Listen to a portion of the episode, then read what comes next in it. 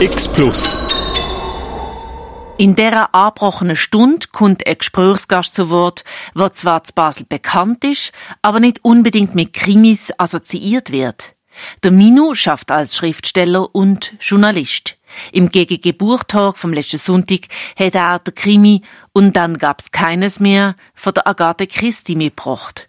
Mit der Moderatorin Ann Meyer hat er sich nicht nur über Mord und Totschlag unterhalten, sondern unter anderem auch über Queerness in den 60er und 70er Jahren zu Basel. Am besten los ich selber eine Minute zu im Buchtag Was liest du, wer bist du von der GGG Stadtbibliothek. Gut, also herzlich willkommen in der GGG. Herzlich willkommen zu Was liest du, wer bist du? Als erstes große Dank ans Forum für Zeitfragen, wo mit uns äh, für das Format dort zusammen schafft und äh, uns großzügig unterstützt. Ja, also die Frage, wer bist du, ist heute natürlich ein eine sehr rhetorische Frage. mein heutiger Gast braucht wirklich keine Introduction. Er schreibt seit Jahrzehnten Kolumnen für verschiedenste Schweizer Zeitungen. Die Kolumnen sind dann zu Büchern gemacht worden. Man hat ihn im Fernsehen kochen sehen, man hört ihn im Radio. Er ist ein Icon von dieser Stadt. Ich freue mich sehr, mit dir heute dürfen, eine Stunde zu bringen. Hallo Minu. Hallo, ich freue mich sehr an und ich hoffe, wir haben eine gemütliche Stunde. Auf jeden Fall. Es ist ja nach der Fasnacht und obviously hast du letzte Woche sehr viel zu tun gehabt. Du hast natürlich über die Fasnacht geschrieben. Für die, die nicht mitgelesen haben, was sind so deine Highlights von der diesjährigen Fasnacht? Also ich habe gefunden, sie ist das Highlight war, dass es eine sehr friedliche Fasnacht war. Das ist nicht immer. Und es ist einfach keine Spannung unter den Leuten sondern man hat sich, besonders am Dienstag mit den Kindern und so, man hat sich wie auf Wellen tragen Und das ist etwas Wunderbares. Das zweite Highlight war, dass es nicht geschifft hat, sondern immer nur so zwischen drei Mal. Also das Wetter ist viel besser als sämtliche Wetterfrösche vorausgewagt haben. Ja, Stichwort Spannung sind wir eigentlich schon eigentlich beim Thema. Heute soll es nämlich nicht um die Fasnacht gehen, sondern um Bücher. Nämlich also nicht, was äh, der Minu schreibt, sondern was der Minu liest.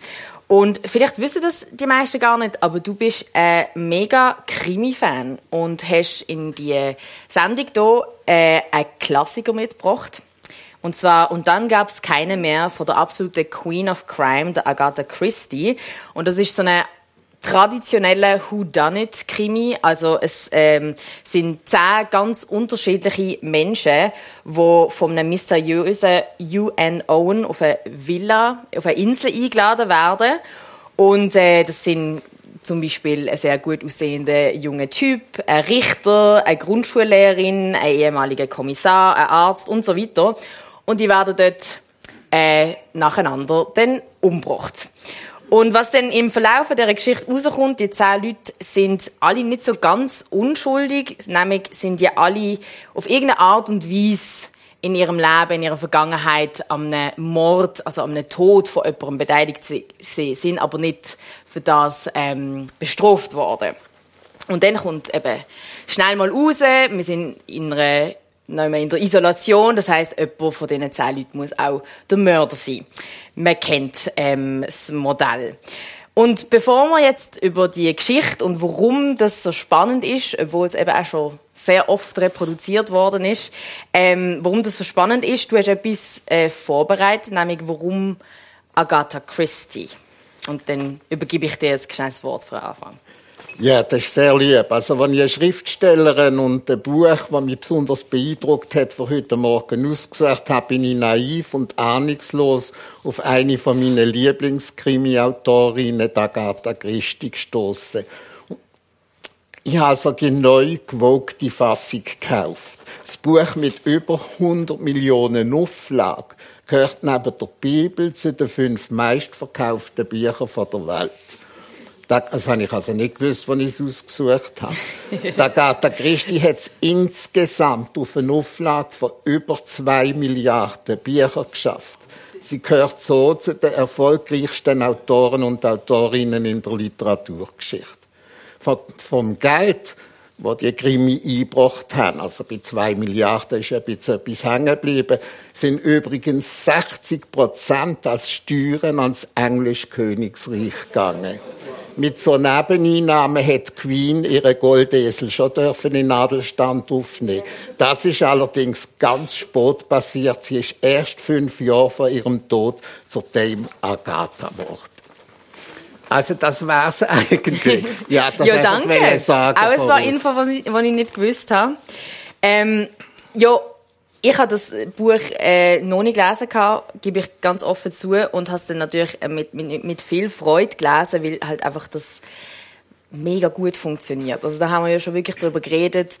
Zehn total unterschiedliche Leute, dann passieren Sachen, wo man sich nicht erklären kann und am Schluss wird das natürlich eben dann ähm, alles, ja, die Rechnung geht dann irgendwie auf und es wird dann erklärt, wer der Mörder ist und so weiter eben, die fasziniert das und du lesest gern Agatha Christie schon hast alles also, also ich muss sagen ich bin ein großer Fan von der Miss Marple von der mhm. Agatha Christie die gibt's ja auch noch. Und die gibt's auch noch und die ist sehr wichtig die ist ja hunderttausend Mal verfilmt worden.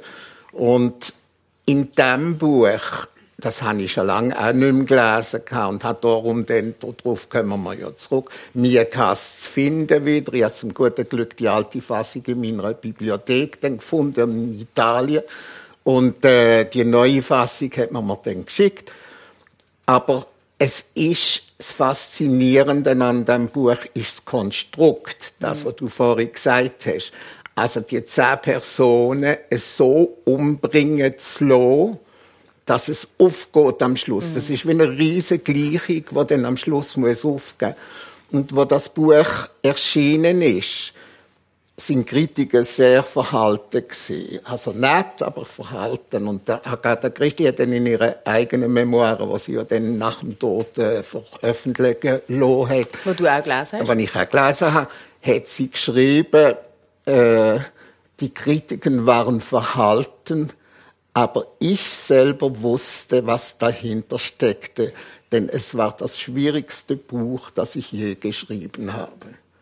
Und das ist für mich so typisch. Also du hast es jetzt gelesen, aber ich könnte jetzt auch nicht mehr sagen, da und da und da hat das und das postet. Der Witz von der Sache ist, dass alle zehn, die auf dieser Insel sind, haben Dreck am Stecken. Mhm. Aber sie sind nie dafür vor Gericht gekommen. Mhm. Und es geht sogar so weit, dass die alte Mrs. Emi, äh, Miss Emily, die ich großartig finde, als, als Figur beschrieben. Warum findest du die großartig? Die ist mir ziemlich auf den Sack gegangen. ja, das, aber siehst, darum ist sie großartig. Das ist doch bei der Literatur. Wenn du also, kleiner Kontext, das ist eine ältere äh, Frau, die ähm, mal ihre, äh, sie ist das Hausmädchen rausgeschossen hat. Ja wie sie schwanger geworden ist. Und sie ist so sehr, sehr christlich und ihr ist so Moral extrem wichtig. Und was aber noch ein bisschen lustig ist, ist natürlich, dass sie sich so aus dem alles rausnimmt, wie sie hat das Gefühl, sie ist natürlich Sie hat immer die Bibel vor sich. Mhm. Sie liest ja, wenn sie ins Zimmer kommt, liest sie Bibel. Wenn sie Gott essen, liest sie Bibel. Das finde ich etwas Faszinierendes an der Christi. Sie hat die Leute so beschrieben, dass sie, wie du jetzt sagst, dass sie einem auf den Sack gegangen sind. Und das ist die Kunst vom Schreiben, mhm. dass du die Leute kannst enervieren, deine Leser. Also, dass du sie nicht einfach kalt lässt und sie lesen lässt und sie denken nicht viel dabei, sondern dass sie dann Gefühl entwickeln. Und mir ist die natürlich genauso auf den Sack gegangen wie dir. Aber ich habe gefunden, die hat die beschrieben. Ich habe sie vor Augen gesehen mit ihrer Bibel, wie mhm. sie da kommt. Und auch die anderen, also der Audi, wo du findest, der mit dem Auto, also es kommt einer mit dem Auto und der hat einmal äh, Kinder überfahren und ist das nicht, erste Mordopfer. Ja, das, erste Mordopfer. Und äh, hat überhaupt kein Reuegefühl. Überhaupt haben die Leute, sind sie ja überzeugt, alle, einmal fast alle, sie hätten das so nicht gemacht. Einer hat, in, äh, hat sie Compagnon oder sie Freund ins quasi in ein Todeslager geschickt, äh, weil er seine Frau verführt hat. Also wenn er mit seiner Frau ein Verhältnis gehabt hat. Auch da hat man das hingenommen und hat einfach das Kunstfehler im Militär angeschaut. Und der hat schon selber ein schlechtes Gewissen gehabt. Das war einer der wenigen. Aber im Großen und Ganzen haben die zehn, die dort sind, haben die Idee gehabt, ja, also wir haben vielleicht einmal etwas Seich gemacht, aber eigentlich ist das nicht der Rede wert. Und dann hat der Mr. Owen gefunden, doch, das ist der Rede wert. Und dann hat er sie umbringen nach einem uralten Kindervers, wo wir jetzt hier drüber reden. Sicher. Aber jetzt erst noch schnell zum, zum Inhalt. Aber wenn du sagst, eben, es gibt so die Figuren, die dich dann mega faszinieren, kannst du dich noch erinnern, ähm, wo du das erste Mal gelesen hast, wer du, ähm, bei wem du denkst hast, dass es der Mörder ist? Nein, muss ich das ehrlich sagen. Ich habe, ich habe den richtigen Mörder, habe ich schon im Kopf gehabt und habe gedacht, das könnte sein, weil nur der hat das kommt ja auch bei der Beschreibung, der hat auch die geistige Kompetenz, das zu machen. Also es muss ja mhm. ein von diesen zehn sein. Und da habe ich im Kopf gehabt. Aber wie er es gemacht hat und die Lösung war ja großartig, denn das ist dann wieder Christi. Also die Lösung kommt per Flaschenpost und ist ein Zufall, dass es überhaupt gefunden worden ist. Äh, die habe ich natürlich nicht so gehabt. Das habe ich nicht, man nicht können vorstellen. Aber das ist das Geniale an dem Buch und an der Christi, wie sie die Sache aufgefädelt hat. Das ist großartig. Also ich habe immer gedacht, ähm, es ist eh die Vera Claythorne, wo ähm, wo schuld ist, dass ein, äh, ein, ein, ein Bub mal vertrunken ist, weil sie so der sympathischste Charakter ist und ich habe immer so das Gefühl, also die Personen, die man doch am Anfang mega gern hat oder gern bekommt, das dass die dann eben, aber es, also sie ist eine von den letzten zwei, ja. aber sie ist ähm, tatsächlich dann nicht der Mörder. Nein, aber es ist jetzt gut, dass du das sagst, sie ist so eine sympathische. Ja.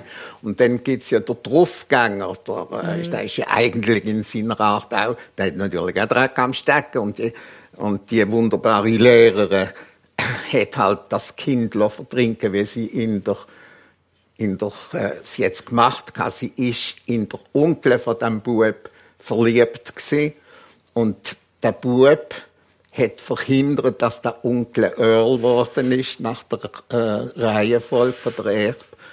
Und dann hat sie, was sie gesehen hat, der Bub schwimmt raus, ist sie nicht zu Hilfe gekommen mhm. und hätten eigentlich noch animiert, ja, also gut, morgen kannst du der Mama sagen, dass ich dort rausgeschwommen.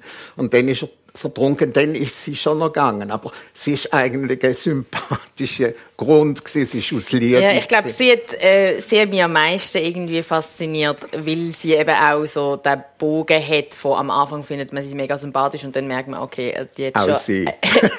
und das sind eben, das ist jetzt eben so ein Beispiel für so einen Tod, wo man nicht kann sagen, okay, sie hat jetzt wirklich ein Kind halt aktiv umgebracht, aber ja. sie hat halt auch nicht geholfen und sie ist sich bewusst gewesen, was sie macht. Das ist übrigens, wenn ich das noch darf sagen, das ist interessant. Christi hat ja meistens ihre äh, Sachen nachher umgeschrieben zu einem Play. Mhm. Und das ist zwei Jahre später dann auch als Play gekommen. Sie hat Play selber geschrieben, weil sie schlechte Erfahrungen hatte mit denen, die ihre Geschichten umgeschrieben hat. Und im Play kommen sie nicht um die zwei, also mhm. die sympathische Lehrerin und der schöne äh, Draufgänger. Nein, der ist, am er der ist als erstes. Es ist der, der, der so ein bisschen ähm, shady ist, der ähm, dafür verantwortlich ist, dass in Afrika Leute umgebracht worden sind. Irgendwie so. Ist der Lombard. Und sie sind am Schluss. Sie sind am Schluss. Ja. Also, aber die werden im Play, hat äh, Christi der Schluss in dem Buch, wo ihr alle solltet lesen, unbedingt. Im Schluss kommt also die Geschichte, der Epilog und, und äh, der Mörder liest vor, warum er das gemacht hat und wie er es gemacht hat. Das geht ellenlang, ist für uns aber spannend zum Schauen. Und dann hat aber Christi gesagt, also das kann ich den Zuschauer in einem Theater nicht zumuten und dann nicht in einem Schauspieler so einen langen Monolog. Und dann hat sie einen anderen Schluss geschrieben und lässt dann die zwei zusammenkommen, wo Märchen, wer der Mörder ist und äh, die dann den Mörder überführen. Und so ist es dann auch sehr oft verfilmt worden. Mhm. Der richtige Schluss, wie es im Buch ist, was ich natürlich viel faszinierender finde, äh, ist nur einmal auf einem, in Russland verfilmt worden. Ja, wie du sagst, die Bücher sind ja x-fach verfilmt worden und es gibt auch immer noch Filme, wo jetzt nicht direkt eine Geschichte von der Agatha Christie sind, wo aber auch nach dem Schema morden. Also ein von meinen absoluten Lieblingsfilmen äh, ist Huit Femmes, äh, ein französischer Film. Ähm, François Ozon, wo, wo, wo acht Frauen in einem Haus sind und, und, und, und der, äh, ja, der, der, der Patron ist am Anfang tot und dann ist auch eine von denen. Also großartiger Film, wer ihn noch nicht gesehen hat.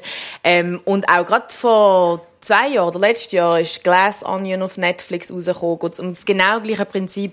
Zehn Leute auf einer Insel ähm, und, und, und, und eben Mord passieren und so weiter. Und ich frage mich aber wirklich so, warum funktioniert das immer noch so nach bald 100 Jahren, dass man immer so die gleiche Geschichte eigentlich wieder erzählt und es ist einfach immer spannend es ist spannend zu wissen, wer der Mörder ist. Also ich schaue ja auch Tatort und wo weiß bis am Schluss nicht, wer ist der Mörder. Ja, aber bei Tatort ist ja nicht immer das Gleiche mit der Isolation und mit den zehn Leuten und den Nein, das ist richtig, aber die Isolation gibt, erhöht ja die Spannung. Also das ist ja mhm. in es gibt einem schon fast ein klaustrophobisches Gefühl, wenn die Leute allein sind und isoliert sind. Das hat sie ja auch die Christine noch einmal angewendet in dem äh, Roman, wenn ich den Titel natürlich nicht weiß, wo aber Leute eingeschneit worden sind in einem, in einem Hotel oder in mhm. einem Bed and Breakfast und niemand ist mehr dazugekommen.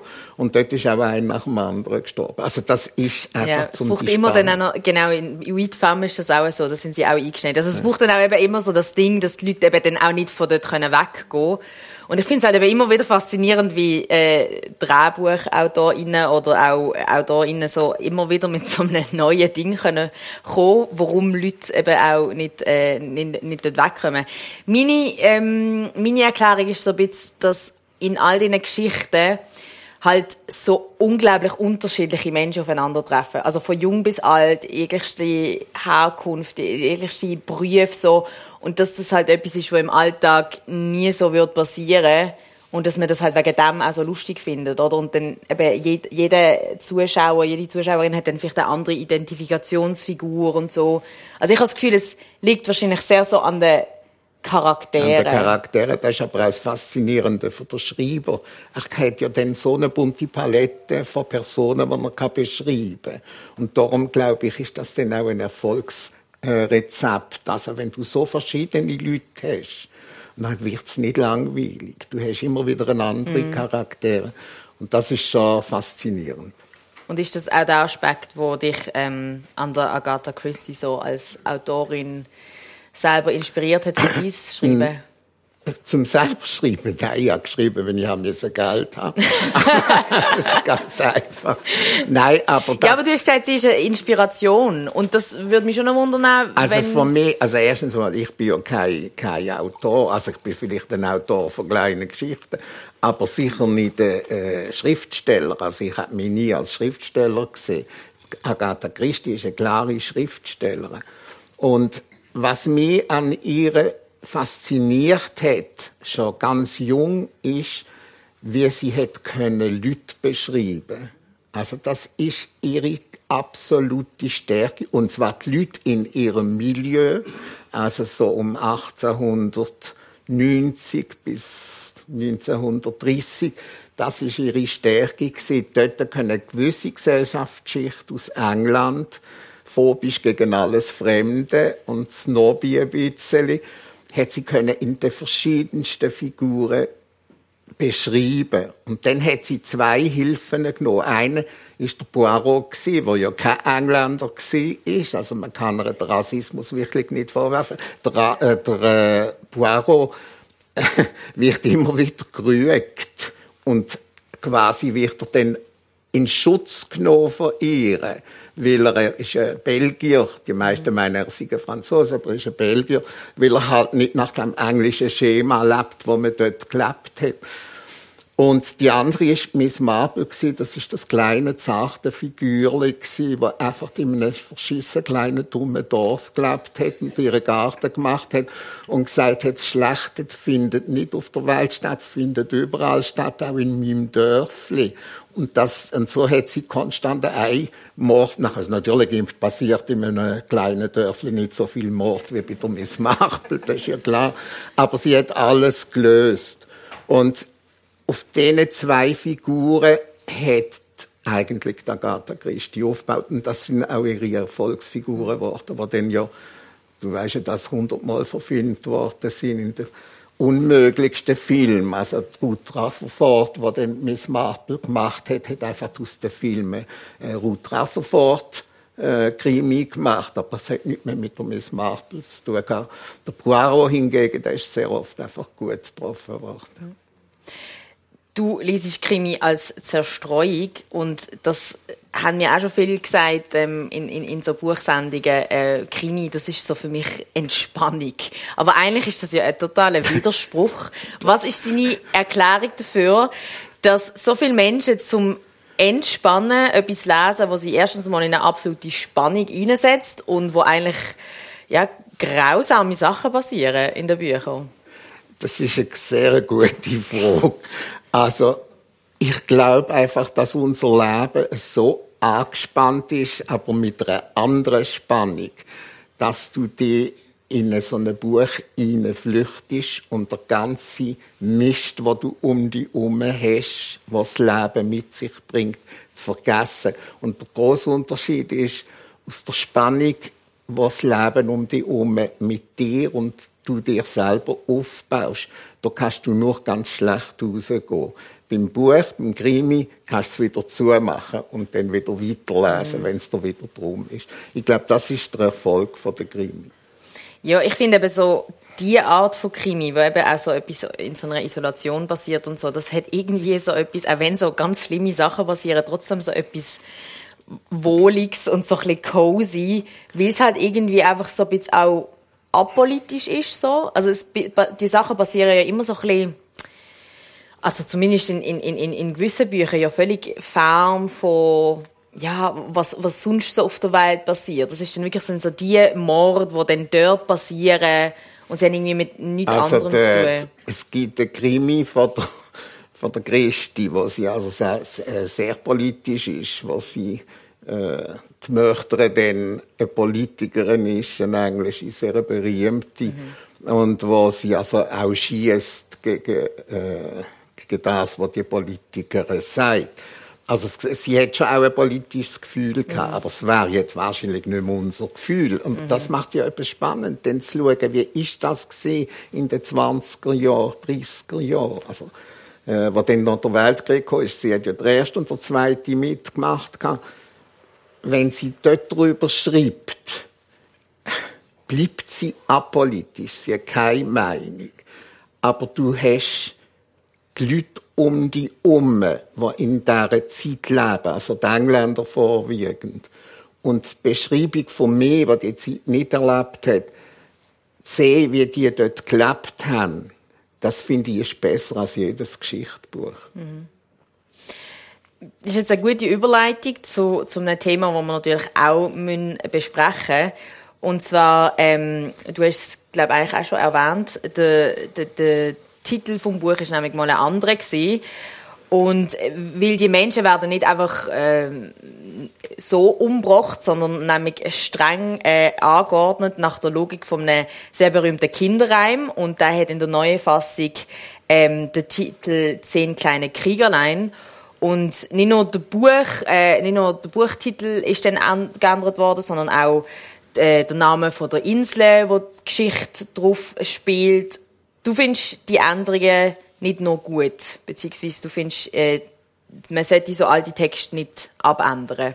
Warum? Ich finde das nie gut, wenn man irgendwelche Künstler oder äh, da jetzt eine Autorin abändert, in dem, was sie geschaffen hat, ohne dass sie sich dagegen kann wehren Also das finde ich nicht fair.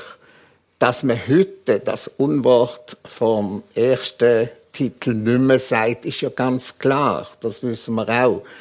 Aber wenn man dann aus dem Unwort äh, Kriegerlein macht, in der Übersetzung oder in der woggerechten Verfassung, dann kriege ich Vögel. Ich meine, also in einer Zeit, wo jeden Tag sehen wir, wie Kinder äh, in der ganzen Welt in Krieg geschickt werden, gerade jetzt. Und dann macht man daraus zehn kleine Kriegerlein, mhm. ein Kindervers. Dann finde ich das geschmacklos und not woke, sondern weak. okay, also das eigentlich, ja, also es ist, es ist nicht eine sehr gelungene... Es ist nicht gelungen übersetzt. Mhm. Gut, äh, es hat ja andere Übersetzungen gegeben, und das hat keine ich habe es nicht verstanden. Man hätte können machen zehn kleine Schweinchen oder irgend. Da wäre natürlich der Tierschutz gekommen. Das geht ja auch nicht. Nein, mhm. Aber man hat sicher etwas Gescheiteres können finden, als die sehr berühmte Übersetzerin mhm. gefunden Ja, aber man muss ja dazu sagen, man hat in der USA schon damals aus Respekt vor der afroamerikanischen Bevölkerung äh, andere Titel genommen und ich, ich weiß nicht, weißt du, wie, wie dort das Versli gegangen ist? Das Versli ist, was natürlich heute auch nicht mehr ging, sind äh, Indians gewesen. Ah, und ja das war natürlich genauso falsch. Jetzt die, und das ist wahrscheinlich jetzt in der englischen Fassung um, mhm. umgeschrieben äh, worden. Aber es ist äh, wirklich, wie du sagst, die Amerikaner haben natürlich ein Sensorium gehabt wegen ihrer schwarzen Bevölkerung und haben das nicht wählen, der Titel. Mhm. Und der Titel ist aber schon draussen In England ist er ja zuerst rausgekommen und dann haben die Amerikaner gemacht and then there were none. Genau, so also, heißt es eigentlich immer noch. Ja, und das ist, jetzt ist das Verrückte, das ist bis heute geblieben, in allen englischen Fassungen. Und dann hat es dann auch England übernommen, also erst also in den 70er, 80er Jahren. Aber meinst du denn, dass es bei solchen Büchern, wo wirklich Begrifflichkeiten und Wörter benutzen, wo man wirklich einfach nicht mehr sagen kann oder eigentlich auch nie hätte sollte sagen, dass man äh, einfach die Texte so lässt stehen, aber mit zusätzlichen Informationen irgendwie etwas kontextualisiert oder so, weil ich denke, du bist ja auch der Meinung, dass man jetzt das Buch einfach nicht so könnte verkaufen, ohne dass man nicht, nicht sagt, dass das Nein, das heisst, die Idee, die du da hast, finde ich etwa gut. Die, wir haben ja schon darüber einmal geredet. Und die haben mir das überlegt. Man müsste, wie du das meinst, eine Einführung machen, wo die Zeit zeigt, wo das Buch geschrieben worden ist. Und es verständlich macht, warum die Wörter äh, benutzt werden von der Autorin oder vom Autor dann geht man anders an das Buch an. Der Titel wird auf jeden Fall ändern, das geht nicht. Aber dass man den Leuten sagt, es ist die Zeit gewesen, man hat so und so geschwätzt, man hat anders geschwätzt als jetzt. Und dann hat einfach der Text laufen, so wie es Christi oder der Autor oder die Autorin geschrieben haben. Das fände ich eigentlich die richtige mhm. Der Agatha Christie, ihre Bücher sind ja aber auch wegen antisemitischen Klischees immer wieder abgeändert worden. Auch in diesem Buch, äh, das hast du mir erzählt, das habe ich nicht mhm. gewusst, ist eine Figur mit ganz vielen jüdischen Stereotypen beschrieben worden. Und dass das rausgenommen worden ist, das findest du aber okay oder gut? Ich finde es absolut okay, dass das rausgenommen mhm. worden ist. Aber wenn, wo ist der Unterschied gescheit, zwischen den Wörtern? Das ist gescheit rausgenommen worden. Sie haben, sie haben den, der Typ ist nur eine ganz kurze Passage von etwa fünf Ziele. Sie haben den Typ dann äh, beschrieben, einfach das glatzköpfig und äh, sehr geschäftstüchtig und so mhm. fettig. Und so ist es okay. Obwohl, ich habe immer noch ein schlechtes Gefühl. Also ich habe bei all diesen Sachen ein schlechtes Gefühl. Wenn ich ins Theater gehe und ich schaue irgendeine Werti Opern an, dann ist mir auch klar, dass man Traviata nicht mehr zeigen kann wie früher. Das ist ja klar. Aber dass ich dann noch muss, Musikstück vermissen, weil der neue Regisseur oder der neuzeitlich denkende Regisseur einfach rausnimmt oder etwas abändert in einer, in einer, in einer Arie. Das geht nicht. Ich finde, man kann nicht an den Leuten ihrem Werk, was sie einmal gemacht haben, umgeriedelt, ohne dass sich die können wehren Du hast jetzt Theater oder Oper äh, erwähnt. Das ist eben ein Diskurs, den man nicht nur in der Literatur führt. Veränderungen hat es jetzt in den letzten Jahren äh, auch im Theater, im Film und in Serien gegeben. Was ich ja auch persönlich wunderschön finde, ist, dass es ja immer wie mehr queere Geschichten gibt, äh, dass auch Liebesgeschichten queer erzählt werden. Und was ich dich unbedingt eben auch in diesem Kontext möchte fragen, so, du, wo schon so lange offen queer lebst, wie nimmst du die queeren Bewegungen und auch eben so die queere Visibilität äh, in den Medien, im Theater, in der Literatur, im Film wahr? Also mir ist es viel zu viel. Also ich finde, es ist heute einfach der, man nimmt so einfach noch eine Prise oder sogar einen großen Schuss quer in der Cocktail rein, weil das gehört heute dazu. Das ist ein Blödsinn. Weil äh, es ist kontraproduktiv, man macht daraus äh, etwas Nettes, Liebenswertes, Verrücktes, Lustiges. Also gehört es in jede, in jede Sitcom oder in jeden kleinen Film und großen Aber queer heißt ja nicht nur lustig oder so. Ja, aber dann ist es wieder, äh, dann ist es auch wieder übertrieben. Dann geht es wieder auf, auf Tränendriessen ganz stark. Also, äh, es ist selten, dass es gut rauskommt. Ah, gut, das ist etwas anderes. Vielleicht bin ich für das einfach zahlt. Was ich gut daran finde, ist, dass es thematisiert ist. Dass also, zu meiner Zeit, ich einfach das Glück gehabt, also queer hat es sowieso nicht gegeben, man hat einfach von schwul geredet. Aber äh, ich habe das Glück gehabt, dass ich Eltern hatte, wo, wo ich mit zehn gesagt habe, also ich will dann mal einen Mann und nicht eine Frau, zu mir gesagt haben, das ist alles okay. Meine Eltern einfach ausgesprochen groß, großzügig reagiert. Und darum ist es für mich einfach gewesen, da drin aufzuwachsen. Aber eben, du weißt ja, dass es ja nicht für alle so ist und dass er dann so eine Visibilität, eben gerade in den Medien und durch unterschiedliche Geschichten, in Film, in, in, in Literatur, ja wie das kann ersetzen, was du ja wie so von daheim aus gehabt hast? Ich weiß nicht, ob das so bestimmt, weil ich denke, die Leute sagen, ja, ja, das ist ja nett und gut, aber im Grunde genommen empfinden sie es gleich als etwas very strange und machen gleich so. Es hilft denen, was können leben. Aber eine gewisse... Aber das lohnt sich ja schon. Also, das, lohnt das lohnt sich absolut, bin ich absolut einverstanden, dann lohnt sich schon. Aber dass man das Denken von den Leuten umspulen, das geht nicht. Das ist, to, to live queer, ist etwas immer noch Exotisches, darum kommt es in all diesen Filmen, weil es halt etwas äh, Faszinierendes ist zum Schauen. Aber die Akzeptanz der Leute dazu, sie tolerieren es, aber sie haben trotzdem immer die Barriere. Das ist immer da. Und das kriegt man nicht weg. Und das glaube ich eben auch, wenn wir jetzt wieder bei diesem Buch sind, es bringt nicht sehr viel. Es bringt einfach sehr viel Geschrei, äh, die Vogue-Säuberung. Äh, Aber im Grunde genommen denken die Leute, wie sie wollen. Und das ist wahrscheinlich auch gut so. Weil, wenn man einer das Denken verbietet, wie sie wollen, dann haben sie so einen Kopf. Das ist der Buch, so einen Buch und so einen Kopf. Und das ist nicht gut für die Zukunft. Es ist besser, wenn sie es einmal können rauslassen Eigentlich wäre wär jetzt noch, wir wieder am Anfang, bei der Fasnacht wäre es der Fall, dass sie es können rauslassen. Und dann ist es wieder gesäubert und dann ist kein Problem. Aber dann, die wir heute dagegen ankämpfen. Und ich habe da dabei, aber das hat wahrscheinlich mit dem Alter zu tun, äh, kein sehr gutes Gefühl.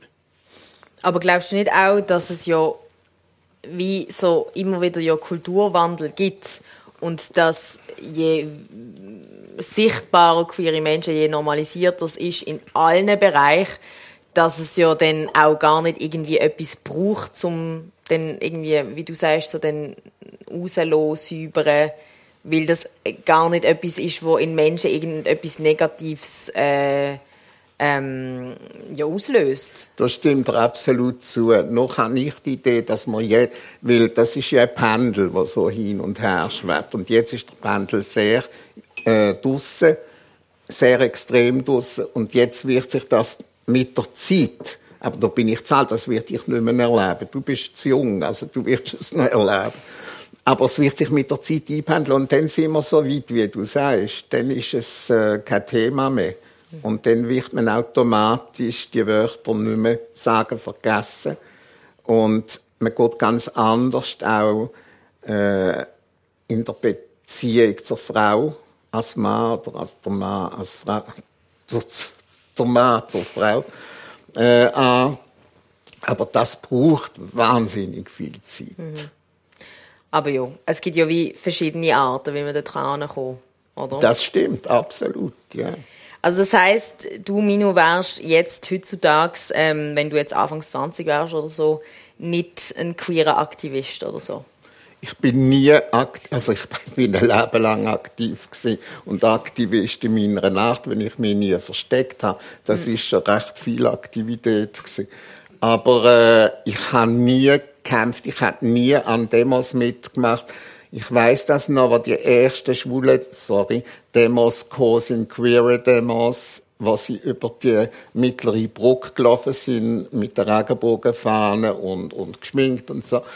Und dann hatte, bin ich mit dem Freddy Spielmann, der wirklich ein, ein queer war, auf dem Balkon gewesen. und dann hat er gesagt, das ist das Falscheste, was man machen kann.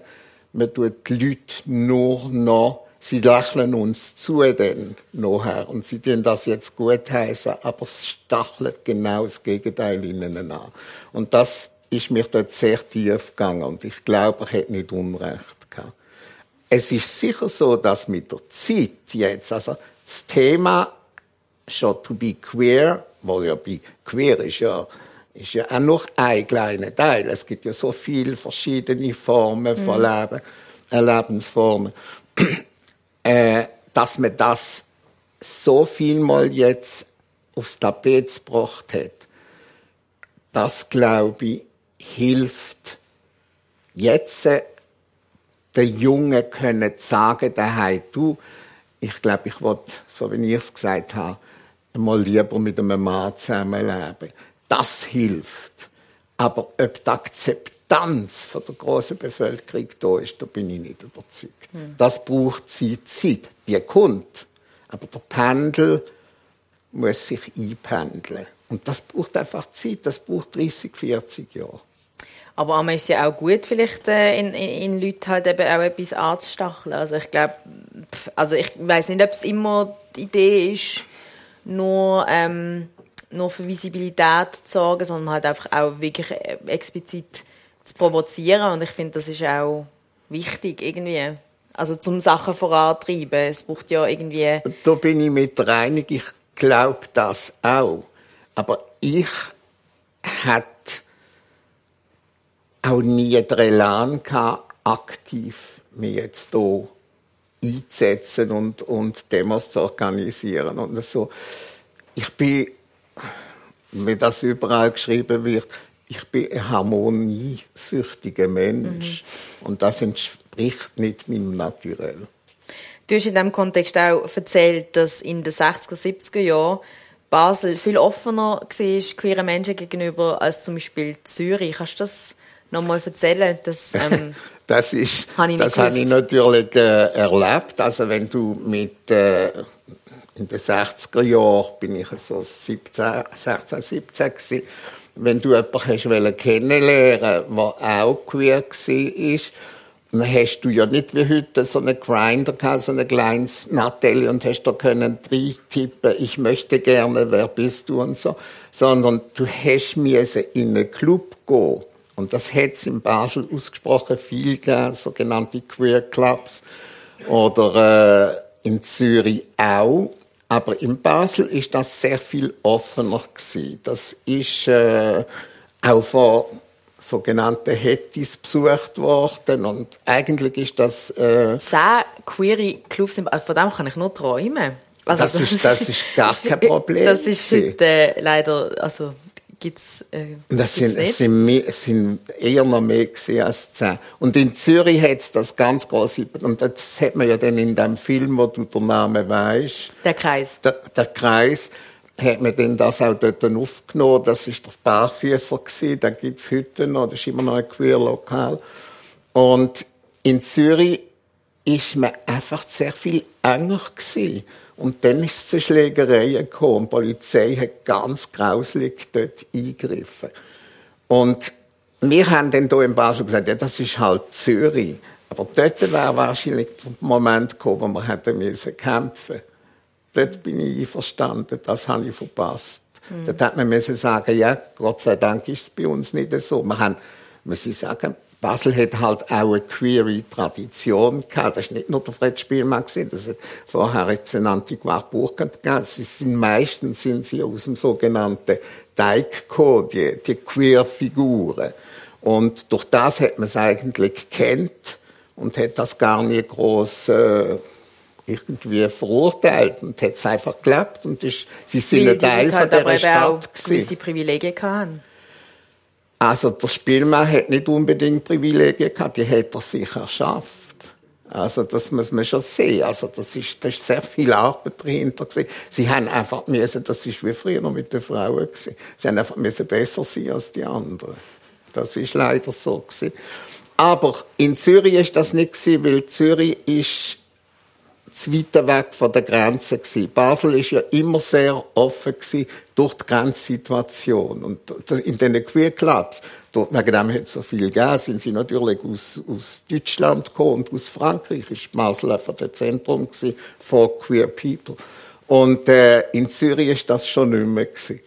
Und durch das hat es dann noch echt, äh, das äh, böse gegeben. Und was ist das Resultat gewesen? Zürich hat dann noch echt viel, viel mehr Protest gemacht, äh, angefangen mit der Street Parade und so und hat es dann quasi richtig ausgelebt, weil sie es vorher nicht richtig haben können ausleben.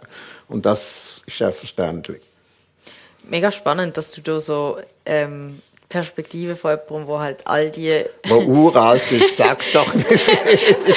das wollte ich nicht sagen, aber wo halt so unterschiedliche, unterschiedliche ähm, ja, Bewegungen irgendwie so mitbekommen hat. Weil die hat es ja wirklich eigentlich gegeben. sind ja eigentlich so oft wie so bisschen Wellen, habe ich das Gefühl. Aber eben, ich kann, ich kann da halt nicht mitreden. Aber wenn du jetzt denkst, also queer ist für mich schon wieder um. Also ich weiß nicht, wieso alle jetzt auf das Queer kommen, auch in den Filmen und, und in den äh, kleinen Serien und so.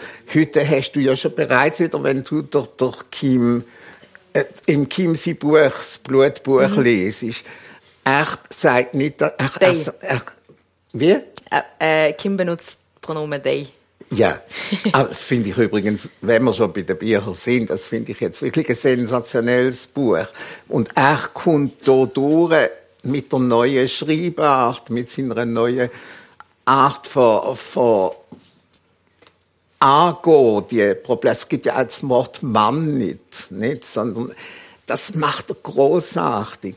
Aber er eröffnet wieder ganz neue Welten. Hm. Und ich glaube nicht, dass man bei queer stehen bleibt. Mhm. Sondern das ist jetzt schon ein bisschen. Also queer ist ja sowieso, muss man vielleicht sagen, ein, ein Umbrella-Term. Also, ja. Oh, ne, ja. Ähm, also ja. queer kommt einfach von, aus, dem, aus dem Englischen und bedeutet eigentlich quer und ist eigentlich wie äh, reappropriate. Also, ähm, können wir, wir können nachher dann noch die ähm, Diskussion ein bisschen öffnen. Äh, ich würde eben noch gerne ein bisschen über das, was du machst und du ähm, gemacht hast und so reden. Beziehungsweise, wir haben so ein bisschen darüber gehabt, eben, was, wo würdest du dich situieren, wenn du jetzt anfangs 20 ähm, wärst oder jetzt in die Medien würdest irgendwie rein, reinkommen, also eben mit diesen Themen und so weiter. Wo, wo würdest du dich sehen? Wärst du, wärst du ein Influencer? Wärst du ein YouTuber? Ich glaube, ich wäre einfach der schreibende Hausfrau und das ist es so. also du wirst, glaubst du, dass du es genau gleiche würdest machen jetzt, wenn du jetzt Los, mir hat schreiben ist für mich wie in der Krimi einzutauchen. Für mich Schreiben immer abtauchen in meine eigene Welt gewesen und können alles andere vergessen. Und ich habe gern geschrieben, aber ich, muss das nochmal sagen, ich habe mich nie als Autor gesehen. Es gibt, kein, es gibt kein, es gibt ein einziges Buch von mir, wo, wo nicht vorher in einer Zeitung erschienen ist als Artikel, sondern ein einziges Mal habe ich gefunden, so, also jetzt schreibe ich einfach einmal mein Leben als Roman. Und das ist dann die Rosa Seku geworden. Und das ist aber das einzige Mal, als ich angeguckt bin und haben wir in Wien haben wir zwei Jahre eine Wohnung gemietet und habe einfach mich nicht ablenken lassen und habe es dort geschrieben. Ich glaube, dort ist ein Moment, der Moment ist ein Autorenmoment gewesen. Aber ich habe mich nie als Autor gesehen. Und wahrscheinlich, wenn du sagst, äh, mit 20 in der heutigen Zeit, ich glaube, ich will machen, was alle anderen. Also, Influencer. Ist man das oder wird man das? Kann man das werden? Ich weiß. Ich glaube nicht, dass... Äh, kleine, also was mich fasziniert jetzt, und da bin ich natürlich mit 76 weit weg von 20, aber da Also, ja, weil du kannst auch mit, also du kannst auch jetzt noch Influencer werden. Das ja, das mache ich nicht.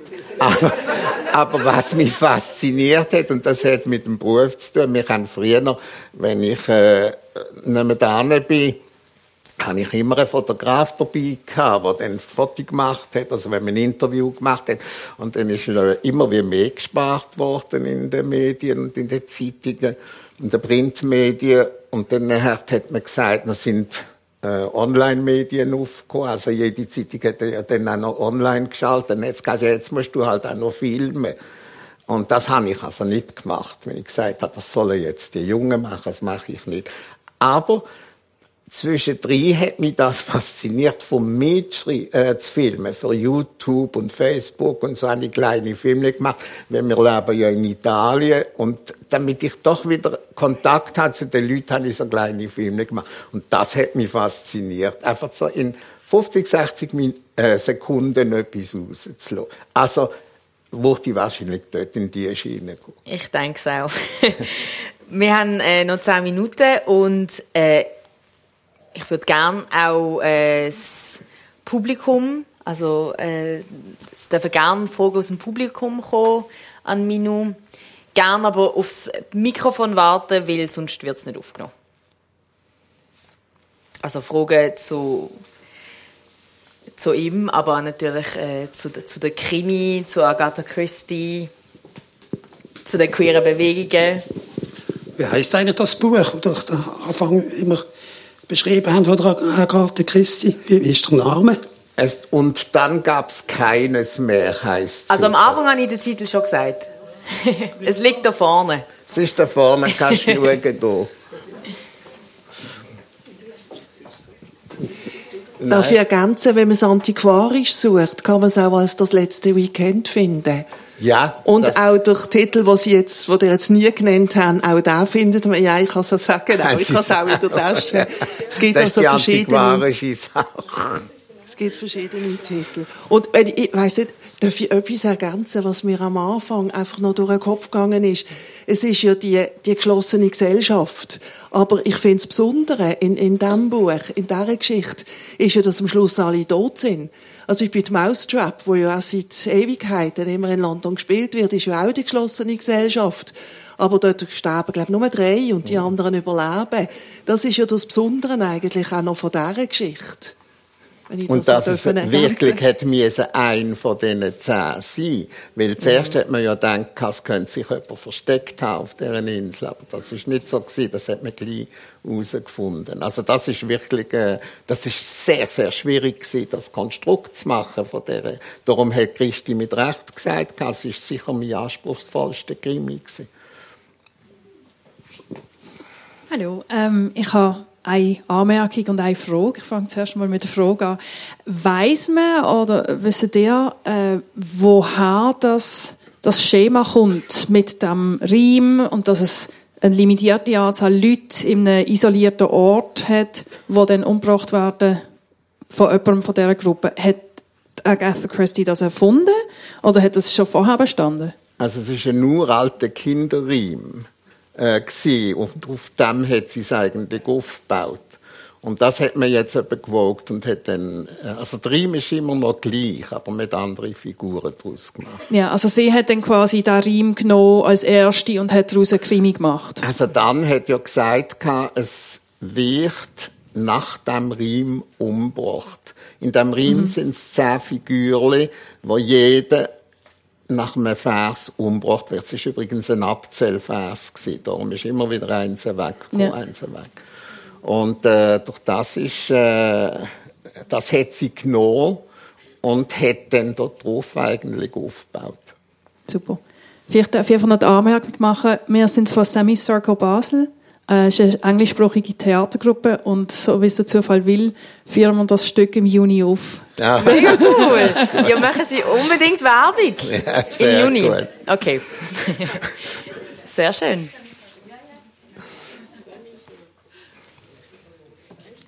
Semicircle heißt es. Und wo führen das auf?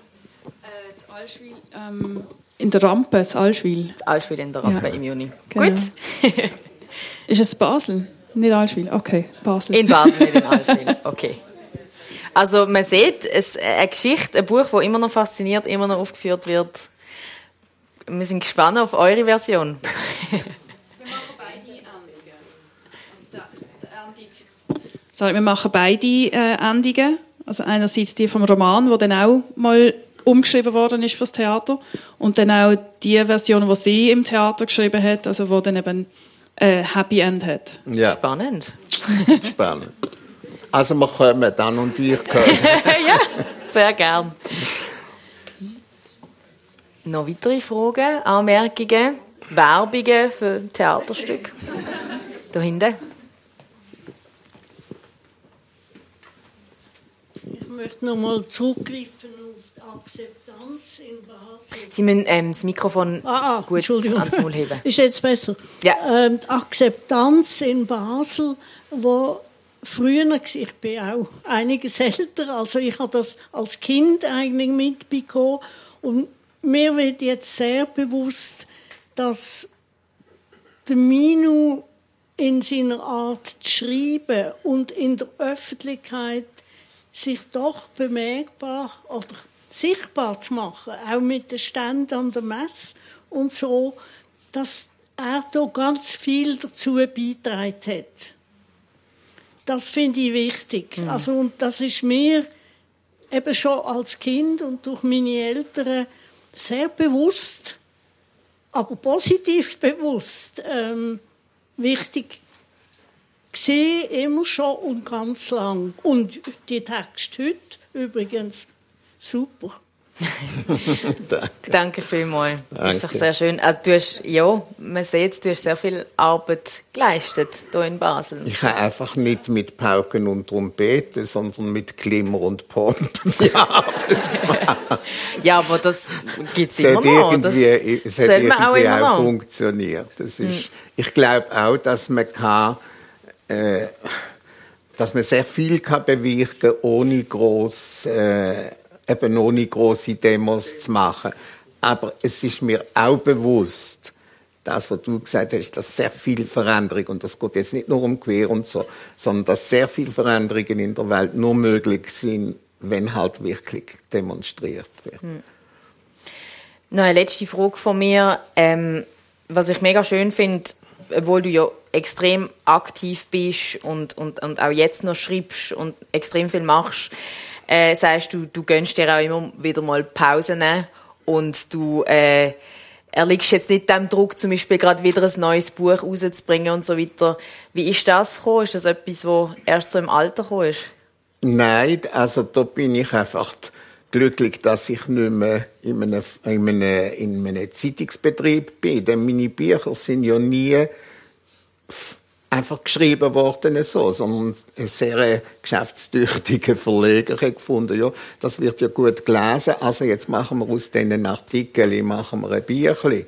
Und dann sind das halt etwa dann über, einmal über 100 Bücher geworden. Und jetzt, wenn ich nicht mehr auf der Zeitung bin, kann ich ja sagen, nein, das schreibe ich nicht und das will ich nicht. Habe ich also mehr Zeit auch, vor allem auch finde ich, ich kann meine Sachen besser werden. Also sie, du wirst sehr selbstkritisch im Alter. Und dann lässt nicht mehr alles so aus. Also wenn heute Leute zu mir kommen und sagen, also Verleger äh, ist zu gekommen und hat gesagt, es geht nicht, dass du das nächste Jahr kein Buch machst, du musst ein Buch machen. Also alle warten auf ein Buch. Wir nehmen doch die Geschichten. Dann habe ich gesagt, es geht gar nicht, weil ich schreibe heute nicht mehr so wie vor 20 Jahren. Auch als Schreiber machst du ja eine Wandlung mit. Und entsprechend leiste ich mir heute den Luxus von der Zeit und genieße es einfach, auf meiner Insel zu hocken und dann schreiben, wenn ich wirklich noch Lust habe und wenn ich Zeit habe. Bin mir aber sicher, dass ähm, du nicht einfach so von der Bildfläche wirst verschwinden. Hoffen wir es. Ähm, ja, danke vielmals, bist du heute da gewesen. Danke, danke. vielmals, hast du mit mir über deine Krimi-Leidenschaft und noch vieles weiteres äh, geredet. Danke an dieser Stelle eben nochmal ganz herzlich an das Forum für Zeitfragen. Ich bedanke mich auch ganz herzlich und wünsche allen einen ganz schönen Sonntag. Die Anne Meyer im Gespräch mit Minu, einem Journalist und Schriftsteller. Der nächste Buchtag von der GGG findet am 28. April statt. Dann sitzt Musikerin Lanne Fera auf dem Podium. Für Radio X, Janina Labhardt. X Plus. Am Donnerstag um 6 und am Samstag am 1. Nur hier auf Radio X.